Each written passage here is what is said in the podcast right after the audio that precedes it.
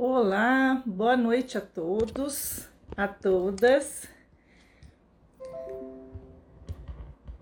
Eu acho que já temos alguns seguidores aí online para aguardando a nossa primeira live do ano, primeiro evento que a Abrafim oficialmente abre ao público dos associados e dos não associados que formalmente é, mais para frente, se tiver interesse, se associar à nossa Associação de Fisioterapia Neurofuncional Brasileira.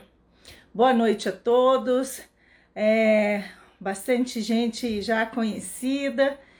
Eu queria agradecer imensamente é, a Abrafim disponibilizar, indicar é, essas duas palestrantes que estarão conosco hoje, tá? É, desculpe se a gente tiver alguma falha, vocês vão me norteando aí no chat. É, mas acredito que vai correr tudo bem.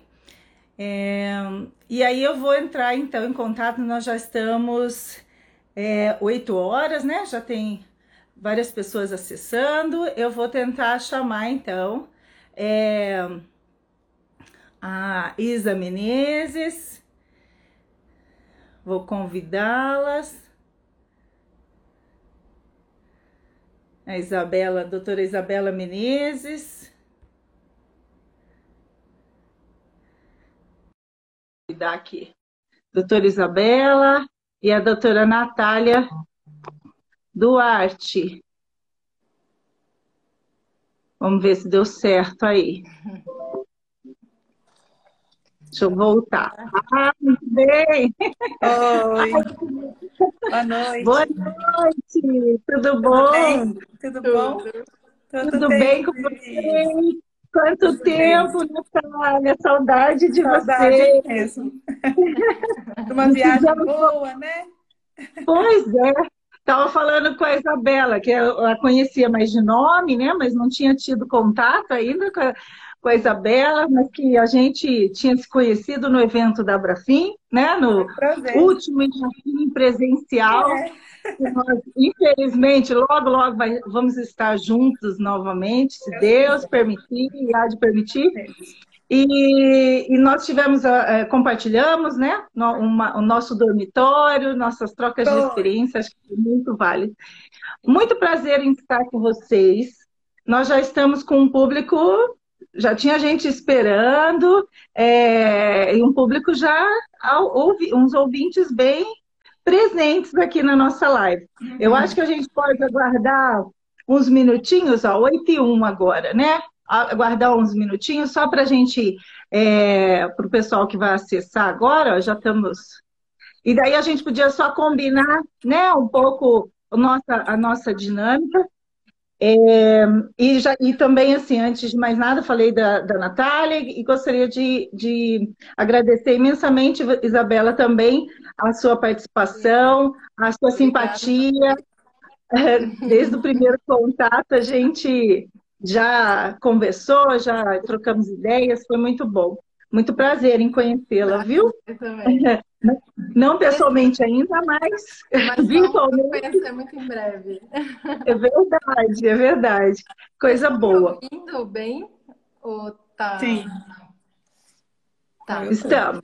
Porque eu tô sem o fone, qualquer coisa eu ponho, se ficar melhor. Ah, é verdade. E eu também, né? Vocês estão me ouvindo, eu né? Estou ouvindo eu bem. também estou, estou sem o fone aqui. Deixa eu abaixar um pouquinho mais. Eu queria que vocês ficassem em cima e eu ficasse embaixo, mas eu não, não confesso. Como, né? Já pedi para os nossos ouvintes que estavam é, já tinham acessado é, desculpar qualquer tudo ao vivo, a gente pode passar por alguns improvisos, né? Mas eu acho que até tem forma de, de mudar, né? Não sei, eu, eu só não quero ficar mexendo para não dar pane aqui. Mas, enfim, é, as, as, os, as ilustres convidadas, né, as estrelas são vocês aqui. Aí eu queria é, pedir que a gente fizesse um bate-papo aí muito informal, né? Da, na forma realmente que a Brafim preconiza de, tra de trabalhar, é, trazer as, as novidades, é, as inovações, as evidências científicas que é, dos, todos os tipos de tratamento né, dentro da fisioterapia neurofuncional, seja no adulto, na criança, enfim, todos os ciclos de vida, é, sejam realmente divulgados, disseminados, com, a partir das propostas mesmo de quem estuda, de quem se aprofunda, de quem se capacita, né, para estar tá divulgando, atuando na formação de outros profissionais, enfim, como será essa live de hoje, né? Vocês duas são pessoas, peças, pessoas ícones nessa na prática da terapia de restrição e indução, né, do movimento adaptado aos membros inferiores, que é a, a temática hoje da nossa live. E, e eu queria, inicialmente, já está dando quase cinco minutos, é, a gente fazer um bate-papo, a gente tem um, um, um, vamos seguir aí um, um, roteiro, né, de começo, meio e fim, para as pessoas entenderem, quem não conhece, sobre a, a, a terapia de, de restrição e indução de movimento, poder conhecer um pouco, né?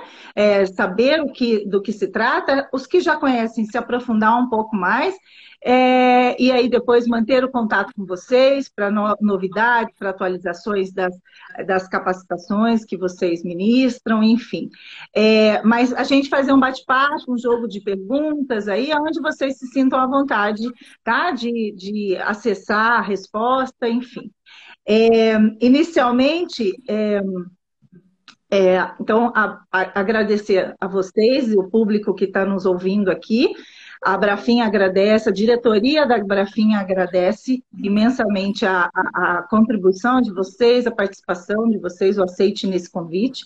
É, Para quem não me conhece, eu sou a, Viviane Costa, sou atual é, diretora suplente junto à Brafim nessa gestão, né? É, que, que se encerra ao final deste ano de 2022, é, nós estamos aí na, na, trabalhando todos juntos, né? E hoje foi me dada essa, essa deliciosa tarefa de estar aqui com vocês. Né? É, eu gostaria já, então vamos dar início, 8 e 5, acho que a gente tem uma conversa longa aí pela frente. Eu gostaria de pedir que vocês mesmos se apresentassem ao, ao nosso público. Acho que é, é, interessante vocês mesmos repassarem. A gente sabe do currículo maravilhoso que vocês têm, mas é, acho que é legal vocês passarem da, é, a formação, a jornada, a caminhada que vocês é, chegaram até hoje e, e, continuam, enfim, porque a nossa caminhada né, de capacitação nunca, nunca para enquanto estamos ativos é, no nosso trabalho, mas é, gostaria que vocês se apresentassem. Por favor, fiquem à vontade. Quer começar, Zinha? Pode ser. Eu, eu, eu, sempre, eu, vou começar, porque a Natália sempre começa nos cursos, né? A gente é. já tem roteiro e então, sempre começa. Mas é, dá, dá só um segundo para mim. É só um, Izinha, só um segundo que eu queria só agradecer, que eu estou vendo um monte de gente conhecida, não sei se você está acompanhando, um monte de aluno e ex-aluno e amigos queridos. Queria agradecer as mensagens que eu estou lendo aqui e mandar um beijo para todos vocês. Pronto, pode falar. Ah, então, eu, isso que eu queria falar. Se no meio da live, da nossa conversa, vocês virem, virem perguntas, quiserem é, conversar, fiquem à vontade, tá? Porque às vezes passa por mim e vocês estão vendo aí, é, fiquem à vontade de entrar em contato ou responder se tivermos alguma, algum questionamento, tá bom? Obrigada. Tá Vamos lá então, Isabela, por agora, favor. Agora as mensagens estão subindo aqui para mim, elas estavam paradas, agora que eu estou vendo um monte de gente aqui, Rodrigo. Ah, é verdade.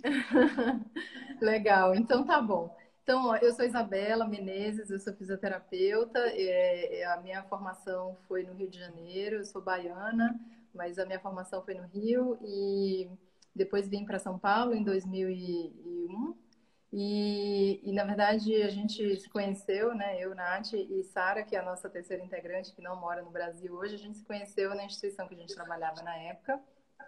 E a minha formação, então, foi no Rio. É, trabalhei um período é, com neuropediatria depois da minha formação lá, e aí vim direto para trabalhar com neuro.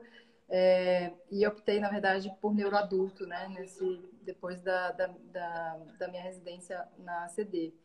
E depois da, desse período que eu comecei a trabalhar, eu comecei a trabalhar na instituição depois da, desse período da residência e depois comecei o mestrado na Unifesp, que foi com a TCI, né? Então na época era uma uma, uma técnica que é, ninguém conhecia muito, então só para vocês terem uma ideia da, da, data, isso foi na época de 2003, né? Então é, foi uma sugestão, na verdade, de um projeto do, do meu orientador e o projeto era para trabalhar com pacientes agudos, né? E aí, nesse, nesse período que eu estava no atendimento mesmo desses pacientes, que foi no, no, Hospital São Paulo, a coleta dos dados, foi o mesmo período que Nath também é, fazia o após dela e a gente já teve essa interação, né? Então, só para explicar um pouquinho do, da formação do grupo também.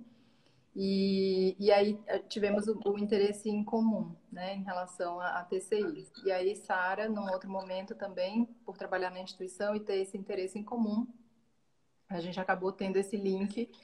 E, esse, e o nosso grupo foi criado, na verdade, em 2007, é, que foi o período que é, o, o, grupo da, da Unifesp convidou o Dr. Taub para vir para o Brasil para dar uma palestra, porque na verdade foi o grupo do Alabama que teve, deu todo esse suporte na época do meu mestrado, né? Então o Dr. Taub é, mandando, é, eu sempre falo, né, para quem ainda tem muita gente nova aí, mas para quem não conhece fita VHS, ela já existiu e a gente, né, ele uhum. mandou isso para a gente para mostrar como que era o, a aplicação do WMFT, que é uma das escalas que a gente aplica na TCI, enfim. Então, é, é, foi um pouco essa, é, esse movimento. Em 2007, a gente convidou o Dr. Taub. Ele, na época, já não viajava, então quem veio foi o Dr. David Morris, que é o fisioterapeuta que, que até hoje né, está no grupo de pesquisa da Universidade do Alabama, junto ao Dr. Taub. E é, David veio ao Brasil para que todos fizéssemos um simpósio. E aí, nesse período, é, foi um dia inteiro de simpósio só falando sobre, sobre TCI, aí esse laço se estreitou um pouquinho mais e é, Nath, na época, também já estava envolvida no, no, projeto da Unifesp, acabou que a gente conseguiu mostrar para ele a forma como a gente vinha aplicando, então eu sempre falo isso, né, que é, é muito difícil na TCI a gente conseguir é, é, entender como que são todos os detalhes da técnica, é, lendo artigo, enfim, sem esse treinamento, né? E, e, o que aconteceu é que a gente foi para a Universidade do Alabama, então, no ano seguinte, todas três, e fizemos o treinamento, e a partir disso a gente voltou para é, é, fazer essas capacitações, enfim, que é uma das nossas atividades né, atuais. É, então, voltando um pouquinho para a minha formação e saindo um pouco do, do grupo, né, eu tenho é, eu trabalho ainda com, com ortopedia, então eu trabalho muito com dor crônica, é, com pacientes neurológicos, hoje muito mais pacientes de, de dor crônica atualmente. É, também fiz, é, entrei no projeto do, da USP com a doutora Adriana Conforto como orientadora para fazer é, um trabalho de neuromodulação associado a, uma TCI modificada desses pacientes neurológicos do projeto. E é, atualmente as minhas atividades são essas, né? Então, a minha clínica e é, as atividades do, do grupo TCI com os cursos. Então, basicamente, essa é formação. É, eu, na verdade, sou fisioterapeuta também de formação, me formei aqui pela UFSCar em 99, também tive uma trajetória de atuação clínica por oito anos, né? Fiquei só na atuação clínica.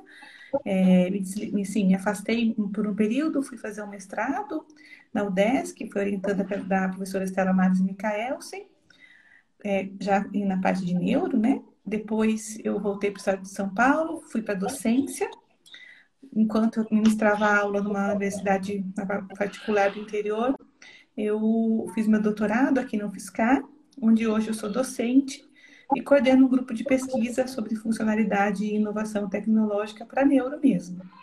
E um dos maiores né, objetos de pesquisa de hoje né, do meu trabalho é a própria TCI, a, a terapia de restauração do movimento. Acho que a, a Sibeli Formiga, há um tempo atrás, perguntou sobre os termos, né? Eu, eu peguei aqui. É, obrigada, Sibeli, pela pergunta. É um prazer ver você aqui, né? Uma honra, inclusive. É, na verdade, os termos coexistem, né? Eles têm alguma conotação semântica um pouco diferente, que algumas pessoas preferem usar um ou preferem usar outro, mas os termos coexistem, não tem problema nenhum falar de um jeito ou falar do outro, tá? Não, não existe uma sobreposição ou alguma coisa que se oponha nem nada disso. Tem uma diferença semântica, sim, mas é, nada que, que é, atrapalhe, né? Ou, ou impeça o uso de qualquer um dos dois termos, tá bom?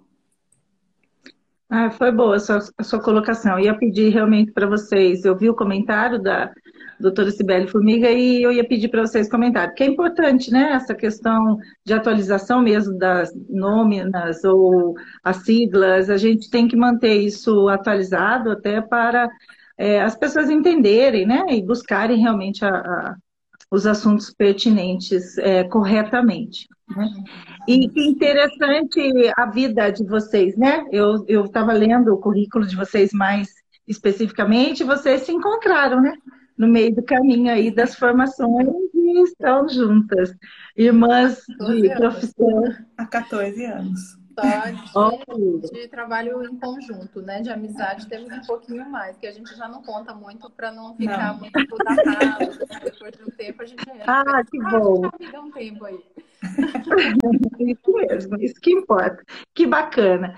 Ótimo. Então, eu acho que nada melhor do que a gente é, queria pedir para o pessoal ouvinte, a gente já tem bastante demanda, mas quem é, achar que tem um colega aí, um amigo que não está assistindo, manda o link, né? Manda a setinha aí, convida, que a gente vai começar agora o nosso bate-papo. Dá tempo ainda da, das pessoas entrarem, né?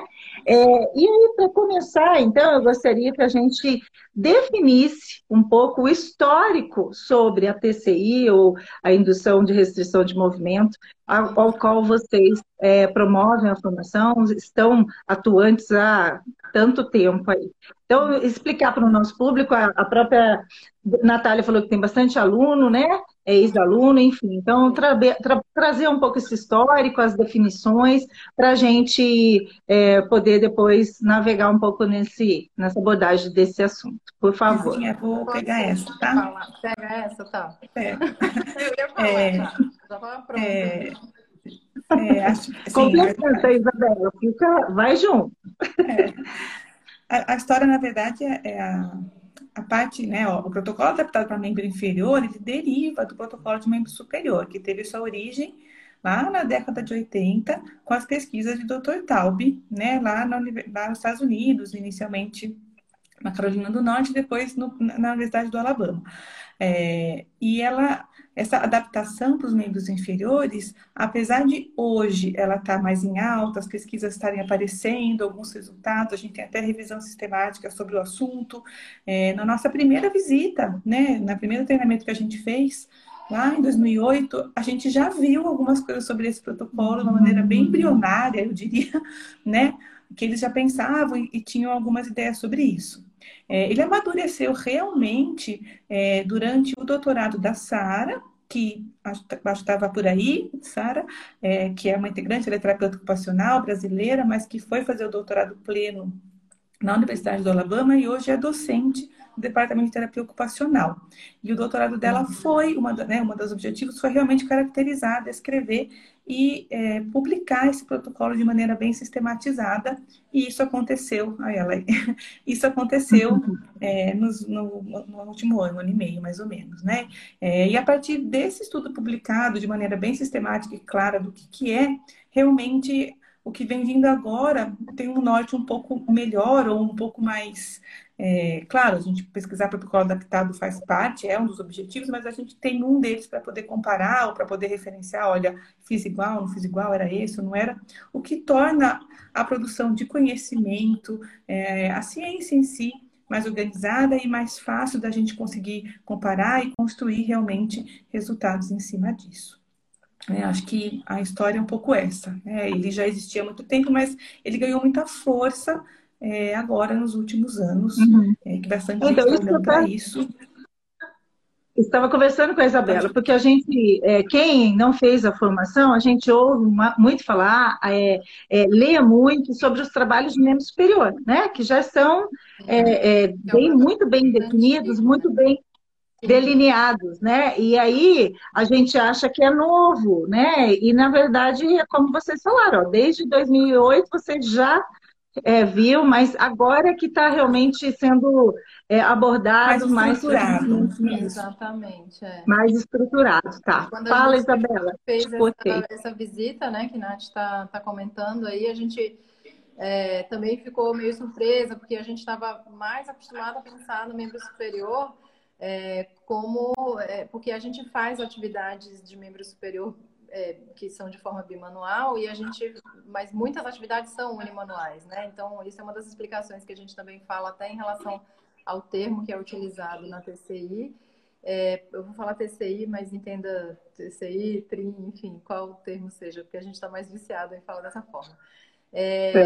Então, é, essa, essa questão da, do, da utilização, da adaptação, né, que a gente estava comentando do protocolo do membro superior para o membro inferior, existe uma diferenciação também em relação a esse termo, né, que é o, o que a gente fala do membro superior, a gente fala como não uso aprendido, porque realmente esse paciente ele pode realizar a tarefa com o braço só, diferentemente do membro inferior, que a gente não consegue é, excluir o uso de uma das, dos membros inferiores. Então, é, a gente tem aí é, um, um, outro termo para designar isso como sendo um esquecimento do uso. Seria mais ou menos essa tradução para o português. Então, existem sim essas adaptações é, do, do, protocolo, então uma delas é o, o, o, termo, que é um pouco diferente, e eu acho que uma grande coisa que a gente sempre fala, que é o que todo mundo quer saber, né, da, do sabe que no membro superior a gente usa a restrição do membro não afetado ou menos afetado, e o membro inferior por motivos óbvios, né, de você trabalhar, conseguir restringir um lado, porque a gente faz atividades com as duas pernas. Então, a gente não usa restrição. O protocolo original da Universidade do Alabama, que é esse que a gente está comentando, que a gente conheceu lá na, na época de 2008, ele é, é, é o protocolo é, do, da Universidade do Alabama não utiliza restrição do outro lado. Então, a gente tem as outras, é, os outros itens todos, né? Então, só para explicar um pouquinho, Nath, você é. me vai, vai me interrompendo aí. Tá sem o áudio, amiga. Ah, tá sem o áudio. Pronto. Posso ir aqui? Pode, pode falar. Vai, qualquer coisa a gente vai aqui no, no bate-bola. É, então, a gente tem basicamente os pilares, né, que são é, para o membro superior, a gente tem a restrição, que é um deles, a gente uhum. tem o treino orientado à tarefa, que está aí a rainha da TOT também para falar da, aqui para a gente um pouquinho sobre o que é o treino orientado à tarefa, que é um treino intensivo de 10 dias é, consecutivos, semanais, e três horas por dia de treinamento, né? E além disso, a gente tem a base desse treino como o shaping, que é o nome da técnica, é o nome do treino motor que é realizado. Então, esse shaping, ele também é um outro item importante do, como base teórica da TCI, por ser não só um treino motor, mas ele é um treino motor associado a uma questão comportamental. Então, ele não é só um treino motor, ele é um shaping. E o outro pilar, que é um dos mais importantes da TCI, são, é, é o pacote de transferência ou pacote comportamental, que são técnicas e estratégias comportamentais utilizadas dentro da TCI durante esses, essas duas semanas de treinamento, né, esses 10 dias de treino intensivo, que a gente utiliza para que o paciente consiga realizar a transferência do uso, né, ou seja, do membro superior ou do membro inferior para o ambiente fora do ambiente terapêutico, então para o ambiente real, para o mundo real, para a vida dele. É, e o, um,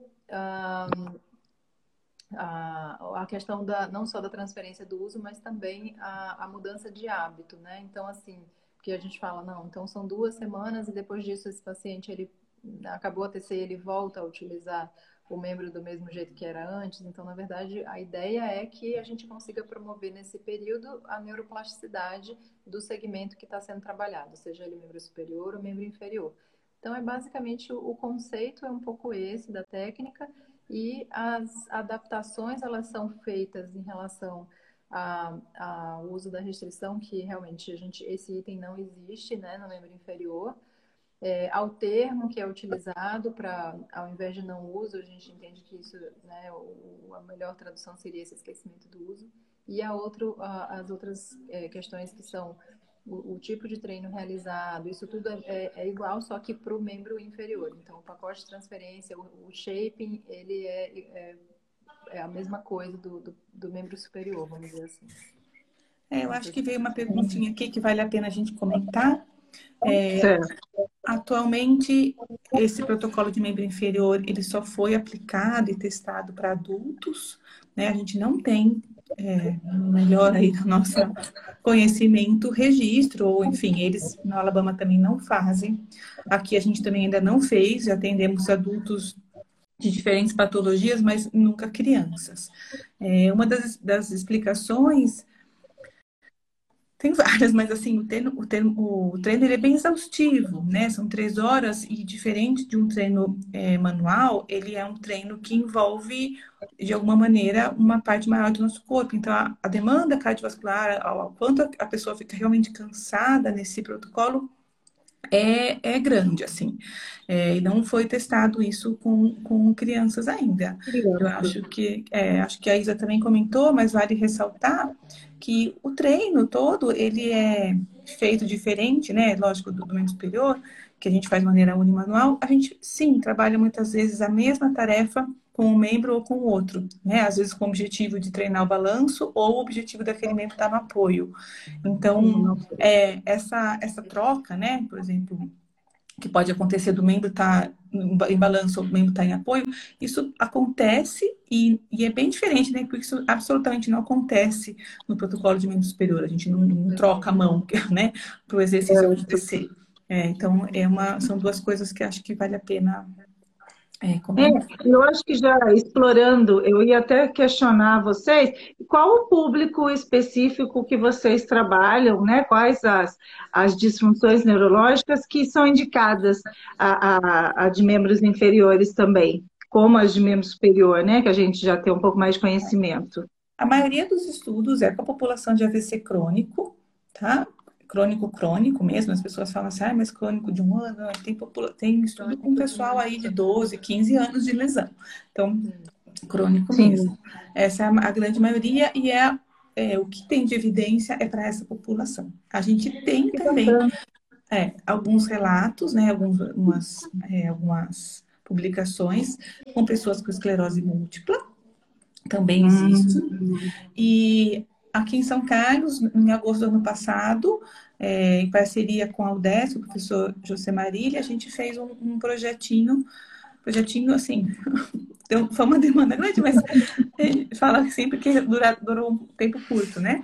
É, a gente fez pessoas com lesão medular, né? E também ah, pessoas que com lesão medular que deambulam, mas também foi, foi um relato, uma história bem legal. A gente tem está analisando alguns resultados, algumas coisas já saíram, né? Então estamos trabalhando aí em cima dos dados desse, desse projeto é, em parceria. Certo. Mas são as três populações que hoje é, posso dizer que a gente tem algum, né, algum, uma experiência ou alguma coisa para ler sobre o assunto.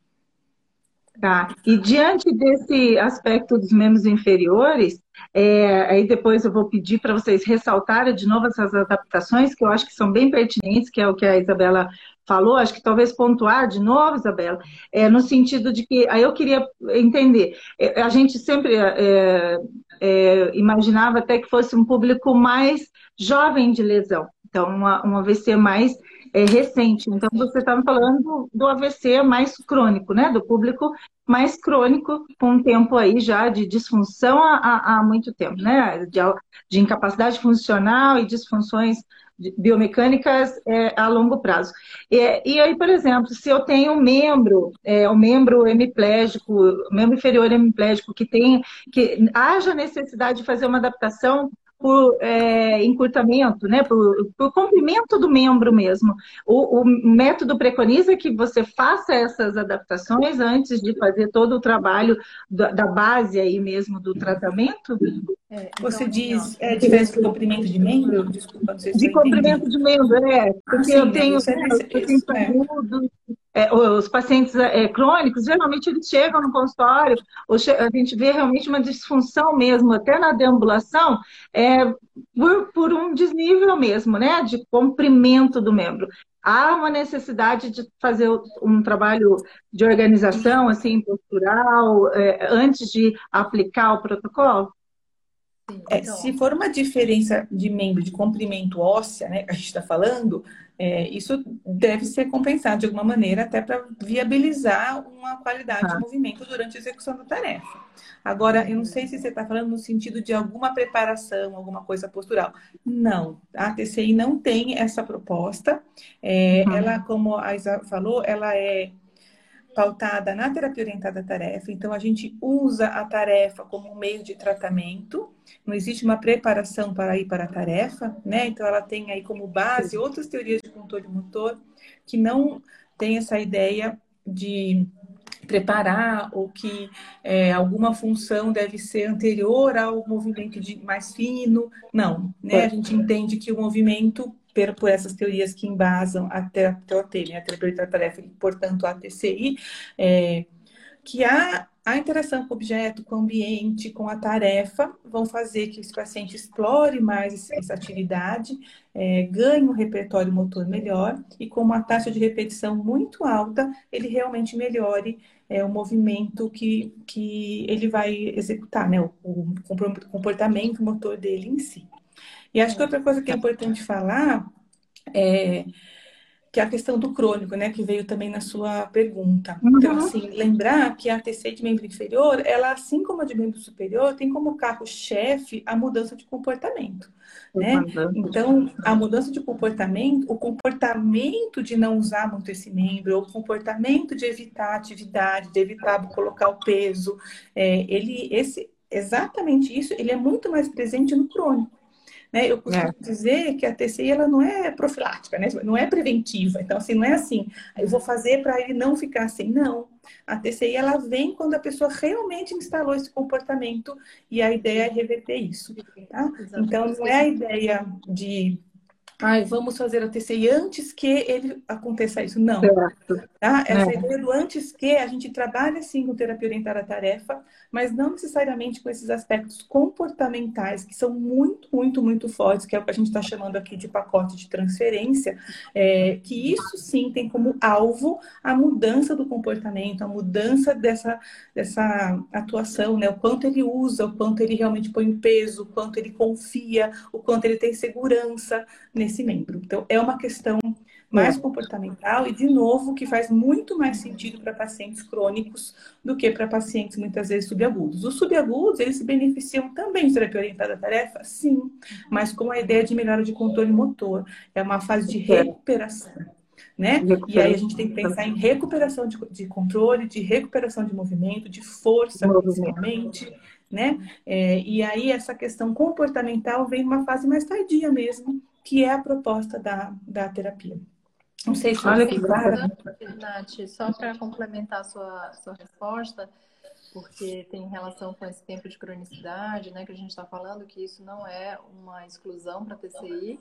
Na verdade, para a gente, ele, ele precisa, o, o, paciente precisa apresentar alguns critérios que são motores, né? Então, para membros é. superiores tem esses critérios estabelecidos, para membros inferiores também. Então, você falou em relação ao paciente plégico, então já lembrei de falar aqui que um paciente que não tem a movimentação né, de determinadas articulações. Isso, parece, parece. A gente não consegue é, selecionar esse paciente para técnica. Então, é, eu diria que o protocolo de membro inferior, né, Nath, ele é muito mais amplo no sentido da gente conseguir incluir pacientes, porque o membro superior ele tem né? O mais restrição. ombro, cotovelo, punho, dedo, tem que estar incluído o polegar. Então, membro é, é, superior, ele, ele é, apesar da gama, né, também de membro superior hoje, a gente atende a TCI, na época que a gente é, fez o protocolo lá de treinamento, em 2008, a gente é, não tinha essa, essa mesma gama de pacientes. Então, esse leque de, de, de, de, não só de patologias, como também de critérios motores, né? Então, a gente excluía pacientes que hoje são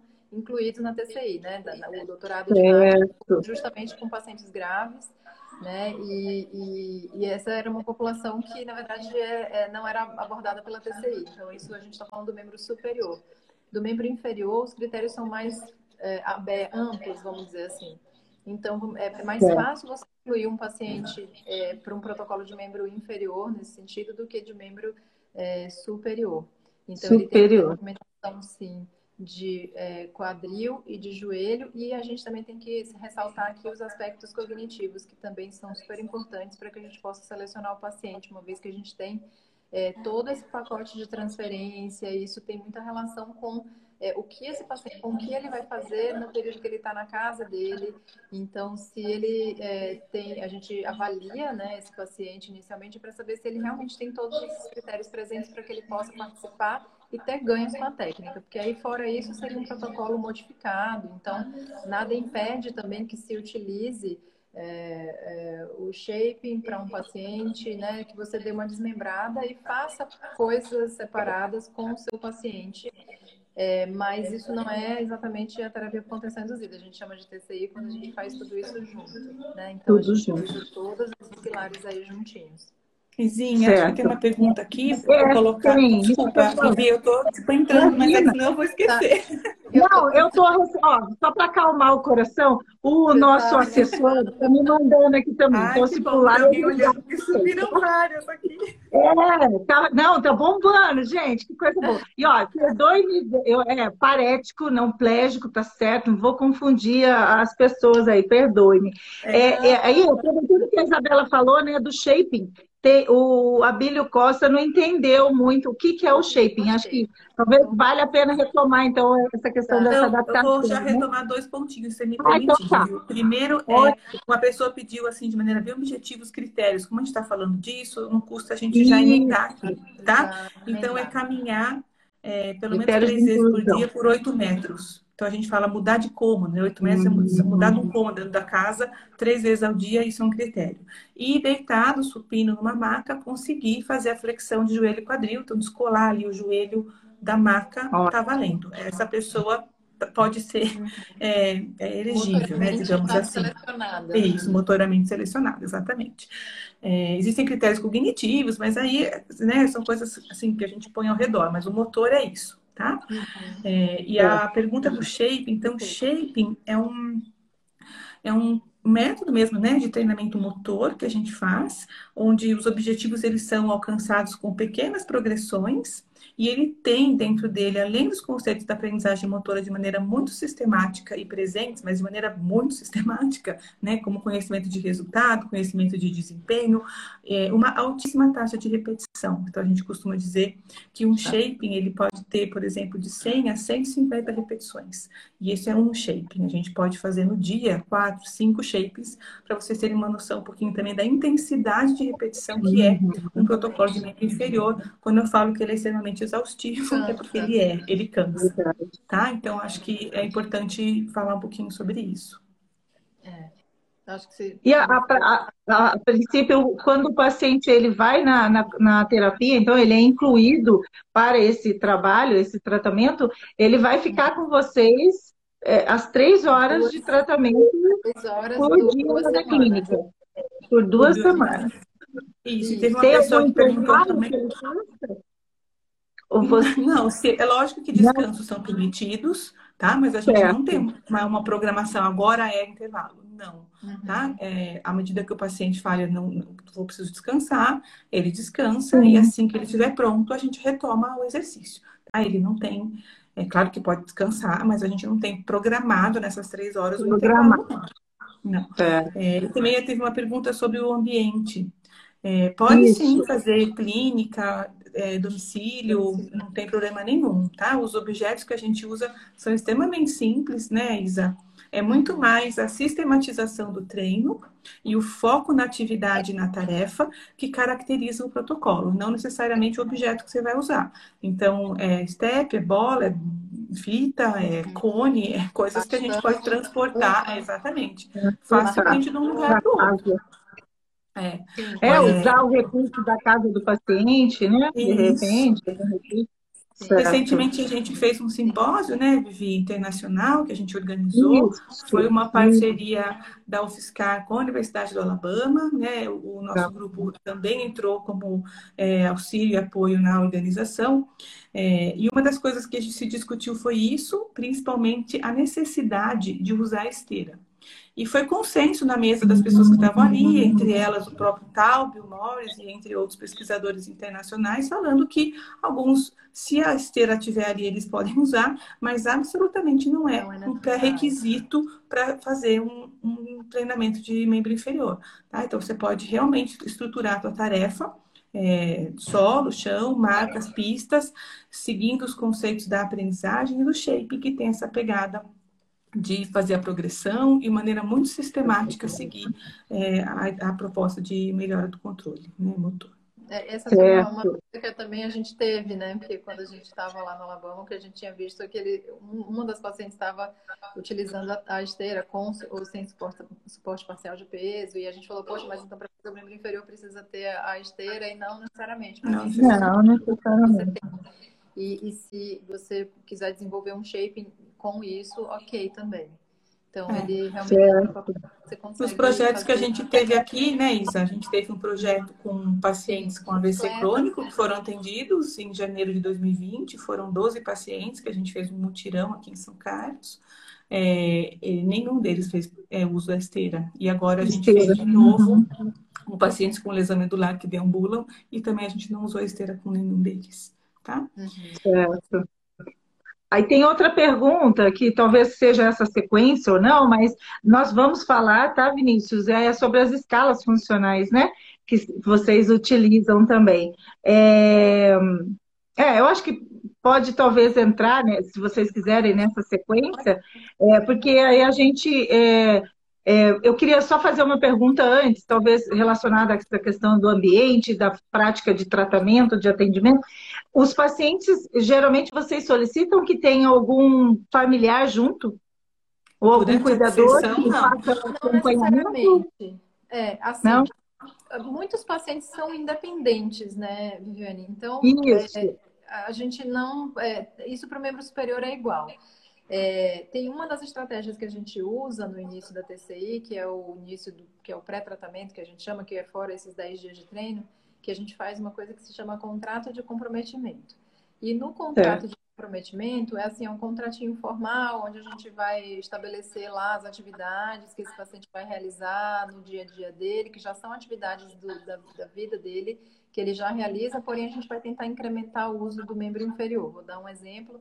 Se essa pessoa passa grande parte do tempo, que a gente sabe o quanto que esses pacientes jovens ou mais idosos, isso independe da, da idade, mas os pacientes eles acabam ficando muito sedentários e muito hipoativos, uma rotina muito empobrecida.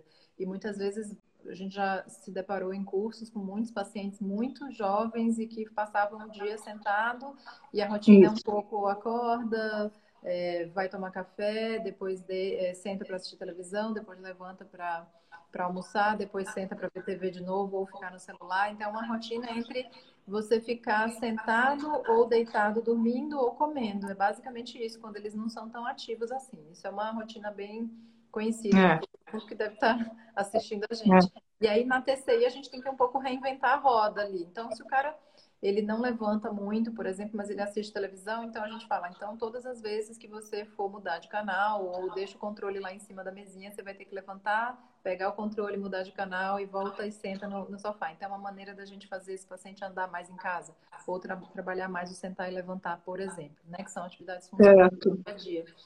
E nesse uhum. contrato de comprometimento, ele tem uma parte onde a gente realmente insere se esse cuidador ele pode ou não auxiliar, ou quanto que para essas tarefas esse cuidador já auxilia, né? Então a gente tem uma graduação nesse contrato.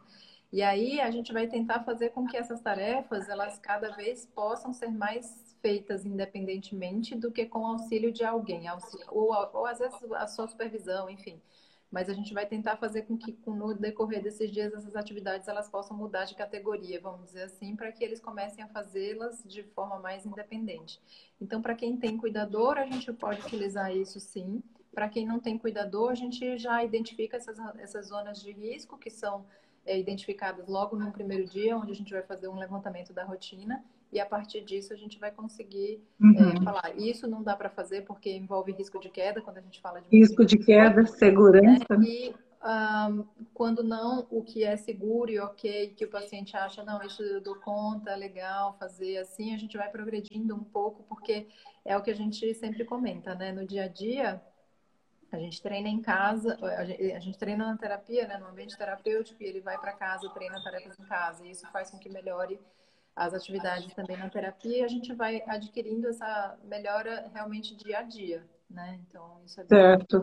É, eu pensei principalmente por causa do treino comportamental, né?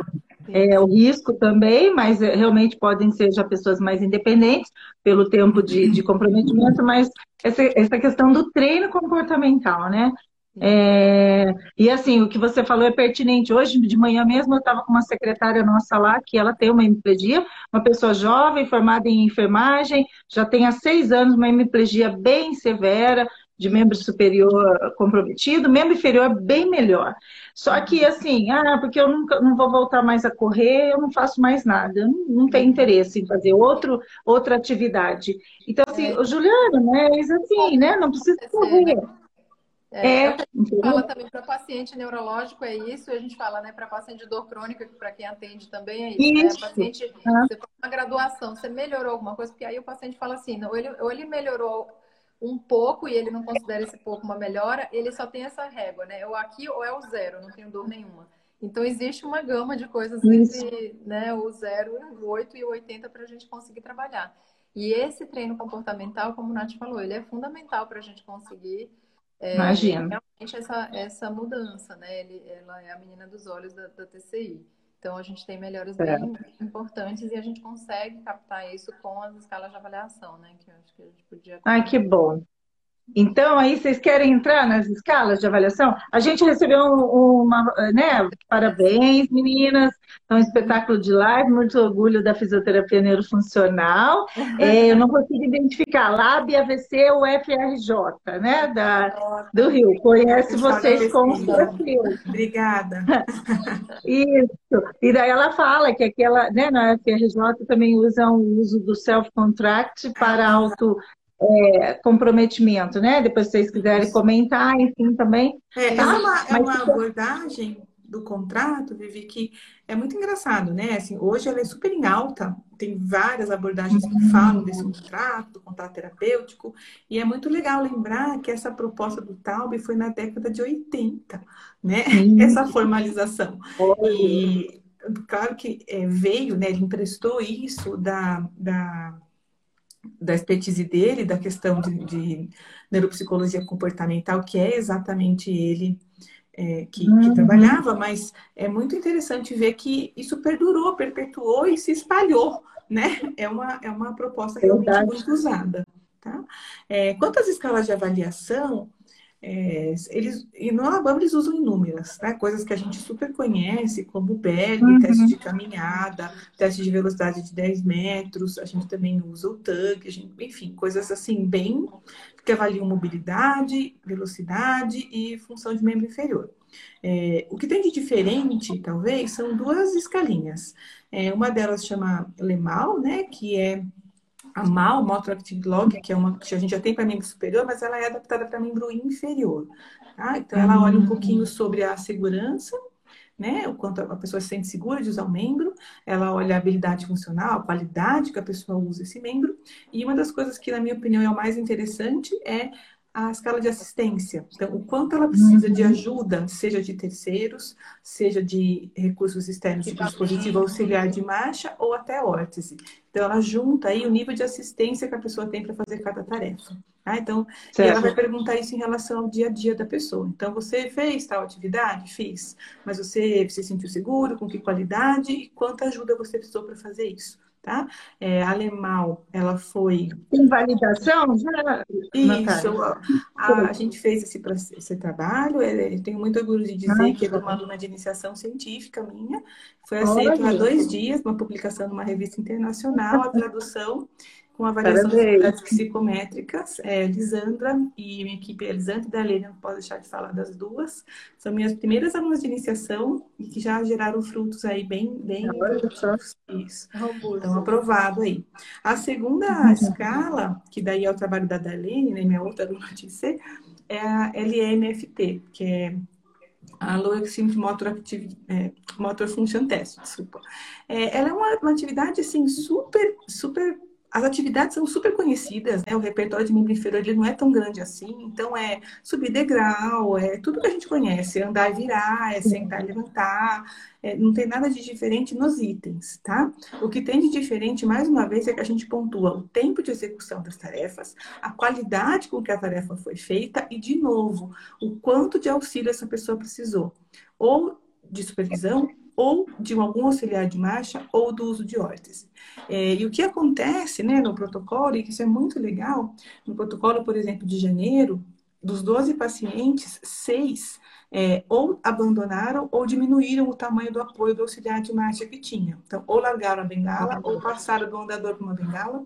E esse tipo de, de melhora, né, de mudança, muitas vezes a gente não pega. O tempo no TUG pode ser o mesmo, a velocidade de marcha pode ser a mesmíssima, mas ele diminuiu o, o, a dependência, o, o, tamanho do apoio que ele tinha para poder fazer isso. Né? E aí essa escala, que é a LMFT, olha para isso, pontua e considera na pontuação dela esse tipo de, de análise. Tá? Ela também. É, o artigo está né, sendo submetido, em breve a versão brasileira, se Deus quiser, também vai estar à disposição. Tá? A alemão foi aprovada. Assim que o artigo sai, a gente sempre coloca o link no site para quem quiser acessar, tá? Ótimo. Eh, corra atrás, né, Edu? A gente vai colocar o, o, acesso de vocês aí, né, Natália e Isa? Quem quiser mais informação, provavelmente vocês sempre postam, né, atualiza, atualidades. Então, é, vamos seguir no Instagram, geral, né? É, principalmente. E aí, quem tiver acesso, ó, vai estar tá fresquinho aí as informações sobre os dois, né? Os dois, é, as duas escalas validadas. Coisa boa. E, e, olha como a importância do aluno de iniciação científica, hein?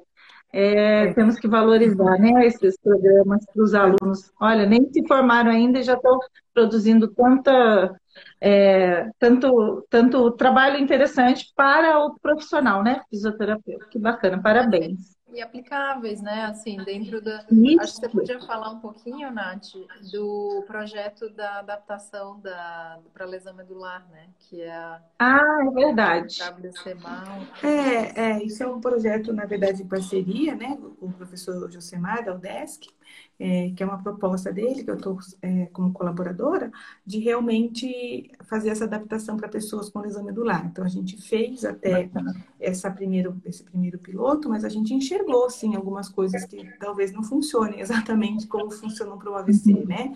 E aí, essa proposta aí é um pouco embrionária ainda, né? Mas Sim, realmente ela existe, foi falada também no nosso simpósio, o professor Josimar também participou, e numa mesa redonda que também estava o professor Tiago Luiz, aqui da UFSCar, o Taube, hoje tem da Zuat, né? Então, pessoas de peso aí é, do, do, assunto. É, foi discutido também esse assunto de como poder realmente adaptar algumas questões. É, talvez de fadiga, talvez de adaptações de tarefa, que uhum. não são exatamente iguais, né, para um público e para o outro. E que a gente pode perceber realmente pondo a mão na massa, né, nesses projetos que a gente tem feito aqui, esses mutirões de atendimento que a gente faz aqui no FSCAR, que é o público SUS, mas que acaba é, integrando aí, né, pesquisa, ensino e extensão, atendendo a uhum. comunidade, ensinando os alunos de graduação e os alunos de pós coletando dado com isso. Né? Então, é uma atividade que a gente tem feito por aqui.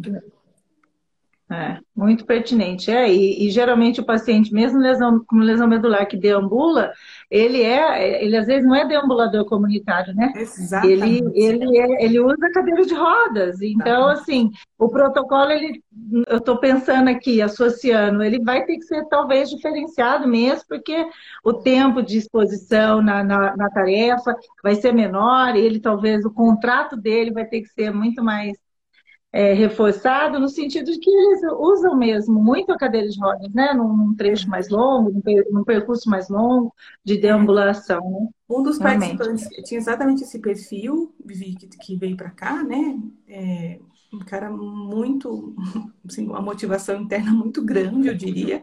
É, e ele passou a fazer algumas atividades da vida deles fora da cadeira. Então, para ele, o que ele ganhou muito foi o ortostatismo. Então, assim, escovar o dente, lavar a louça, é, algumas coisas que ele uhum. sempre fez sentado, ele passou a fazer em pé. E aí o tempo dele em ortostatismo aumentou demais, o que aumentou demais o uso do membro inferior dele. Né? E isso é super importante, porque não é falar assim, ah, agora você vai ficar duas horas parado aqui, uma hora, sei lá, em pé, por quê? Vai ficar em pé. Não, a gente inseriu o ortostatismo realmente no dia a dia, em tarefas viáveis, treinadas e possíveis. E isso ele incorporou. Então, tem questões muito diferentes que a gente tem sim que pensar em adaptações para esse público específico, Legal. sem dúvida. É. Eu acho que um grande, um grande legado, né, que a gente sempre comenta isso é, é do membro inferior, que é, é um protocolo super lindo, assim, de tratamento. A gente é, né, falou, poxa, mas talvez seja, ele tenha realmente essa questão de ser um protocolo muito extenuante por conta dos grupamentos musculares que são maiores, as atividades realmente elas são mais, mais cansativas, os pacientes precisam realmente descansar muito mais do que o protocolo de membro superior, que o paciente fica sentado e faz as atividades na mesa, enfim. Isso a gente entende, é cansativo, mas o membro inferior é realmente muito mais. É, até porque ele faz atividades, a gente tenta até dar essa intercalada entre atividades de, em pé, atividades, é, outras atividades específicas, sei lá, trabalhando só o tornozelo ou só o joelho, então a gente dá uma intercalada, uhum. porque não tem como fazer isso direto num batidão, porque é como se você fosse, sei lá, sedentário e fosse correr 100 quilômetros do dia para a noite, mais ou menos isso. E aí imagina o nível de desuso, né? E o quanto que a gente já sabe que para quem tem é, dor, né? O pouco que você não faz descarga de peso, em 24 horas a gente tem perda muscular, né? Então você imagina o quanto que esses pacientes cronicamente já não têm de perda e o quanto que a gente perda. consegue duas semanas de melhora. Então a gente está pensando tanto no público de lesão medular ou quanto o público de é, enfim, os, os, outros pacientes neurológicos, né, de AVC ou mesmo esclerose múltipla. Então, é, tem realmente, acho que um legado muito importante que é para esses pacientes que a gente está comentando, né, o lesado medular, ele vai conseguir ter um patamar acima, talvez que seja é, ficar em pé, fazer descarga de peso, fazer atividades de, é, de uma maneira é, que ele teria a possibilidade de fazer no dia a dia, mas ele não faz, né? Não até faz. por uma de confiança, não só de fraqueza. Flavinha, beijo. e vi Marcinha também aqui. Não posso deixar de mandar um coração para Marcinha. e também essa questão do, do, do, paciente que deambula, o, o, quanto que ele também não pode ir para frente, que seria, por exemplo, fazer uma atividade de condicionamento depois, no final do uhum. protocolo. A gente vê muito é, o ganho de autoconfiança no uso do membro não só do membro superior, mas principalmente no membro inferior, a gente consegue talvez é, é, chegar no final do protocolo e falar, poxa, essa paciente, esse paciente agora consegue de fato ir para a academia do prédio, fazer bicicleta, fazer uma esteira, uma esteira. Isso vai ajudar a controlar até as questões relacionadas às comorbidades desses pacientes, né, que a grande maioria tem. Então, é um grande legado do membro inferior, sim. É, é bem que bacana. É, e a fala de vocês lá no comecinho da live falou, né, da, da relação de não de contenção, né, porque realmente a gente precisa dos dois membros para andar, né, diferente do membro superior. E eu acho que é até muito mais estimulante e motivador para o paciente, uma vez que ele vai ter uma dinâmica, uma segurança, um, uma participação né, nas atividades funcionais mesmo do seu dia a dia, uma vez que ele se sente capaz de fazer, ele consegue recrutar de novo o movimento, melhorar essa percepção, esse comportamento do movimento do, do membro inferior, né? Fantástico, muito bom, muito bacana. É, já estou curiosa que... já para saber mais.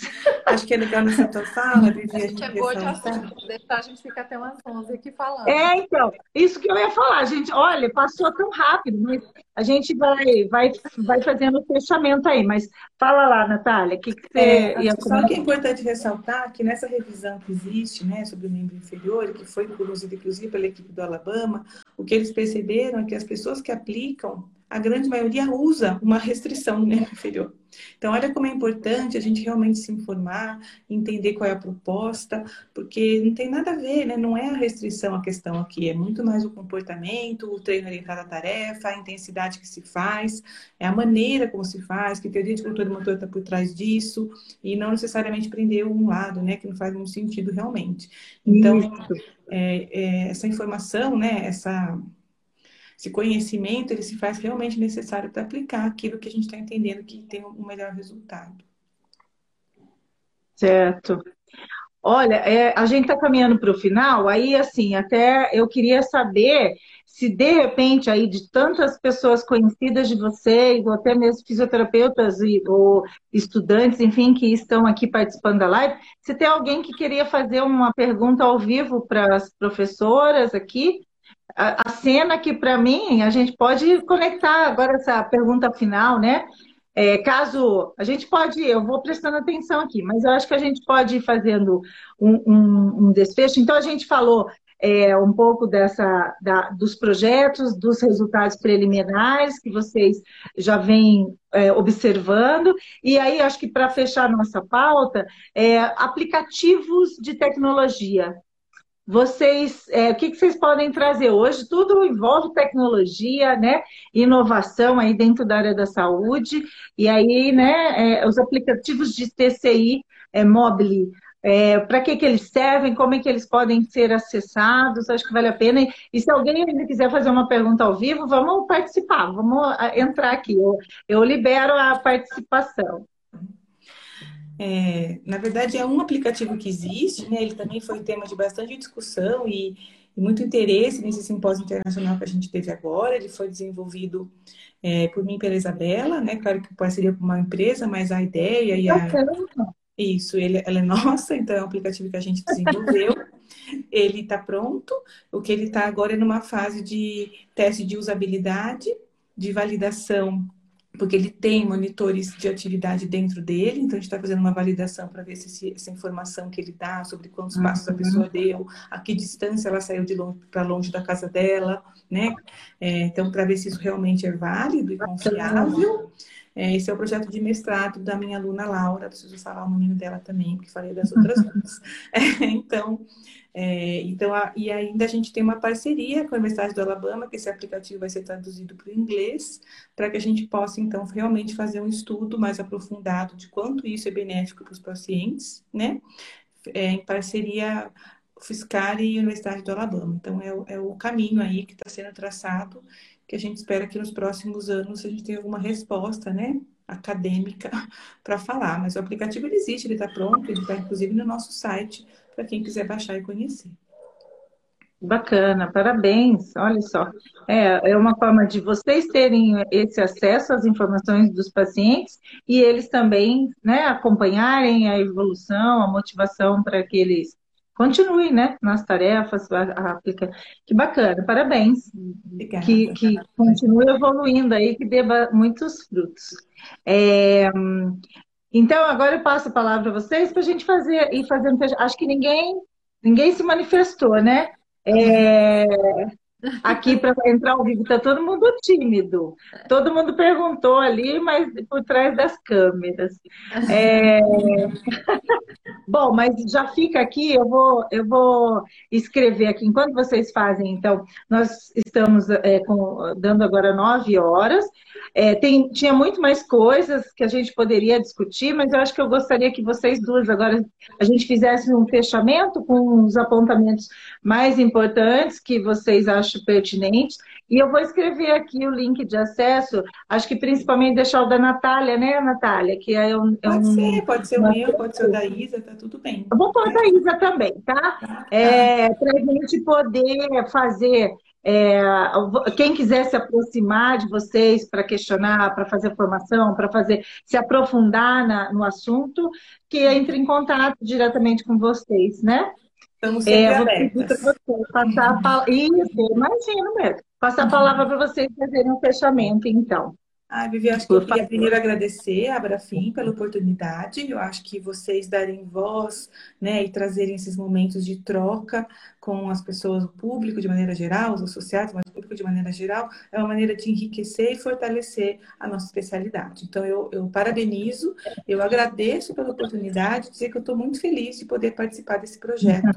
Né? Eu sou da sócia da Brafinha há muito tempo, vejo crescer, admiro e estou sempre à disposição para ajudar é, e estar tá aqui para né, fortalecer a nossa neurofuncional. Então, eu só, tenho, eu só sou gratidão hoje pela oportunidade. Acho que fechamento da TC de membro inferior, o que eu posso falar é, é cuidado, né? A gente às vezes, muitas vezes lê algumas coisas, passa a aplicar, mas conhecer o que vem por trás delas, né? As teorias que vêm por trás delas são extremamente, é extremamente necessário para você saber o porquê você está fazendo aquilo e se você está realmente seguindo, né? Para não virar uma saladinha de frutas que a gente brinca, né? É, mistura coisas e aí é difícil chegar no resultado que a gente vê na literatura.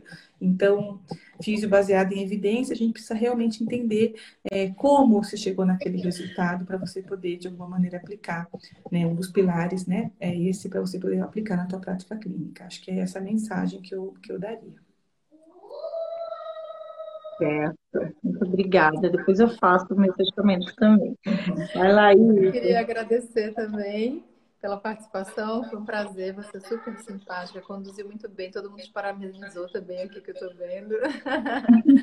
e queria também, é, assim, faço das palavras de Nath as minhas, acho que é, a, o que a gente sempre fala em relação à, TCI, além de, de tudo que Nath já, já comentou, é que a mensagem que a gente sempre deixa para as pessoas é uh, aquilo que a gente faz em casa é tão importante ou mais importante do que aquilo que a gente treina dentro do nosso consultório.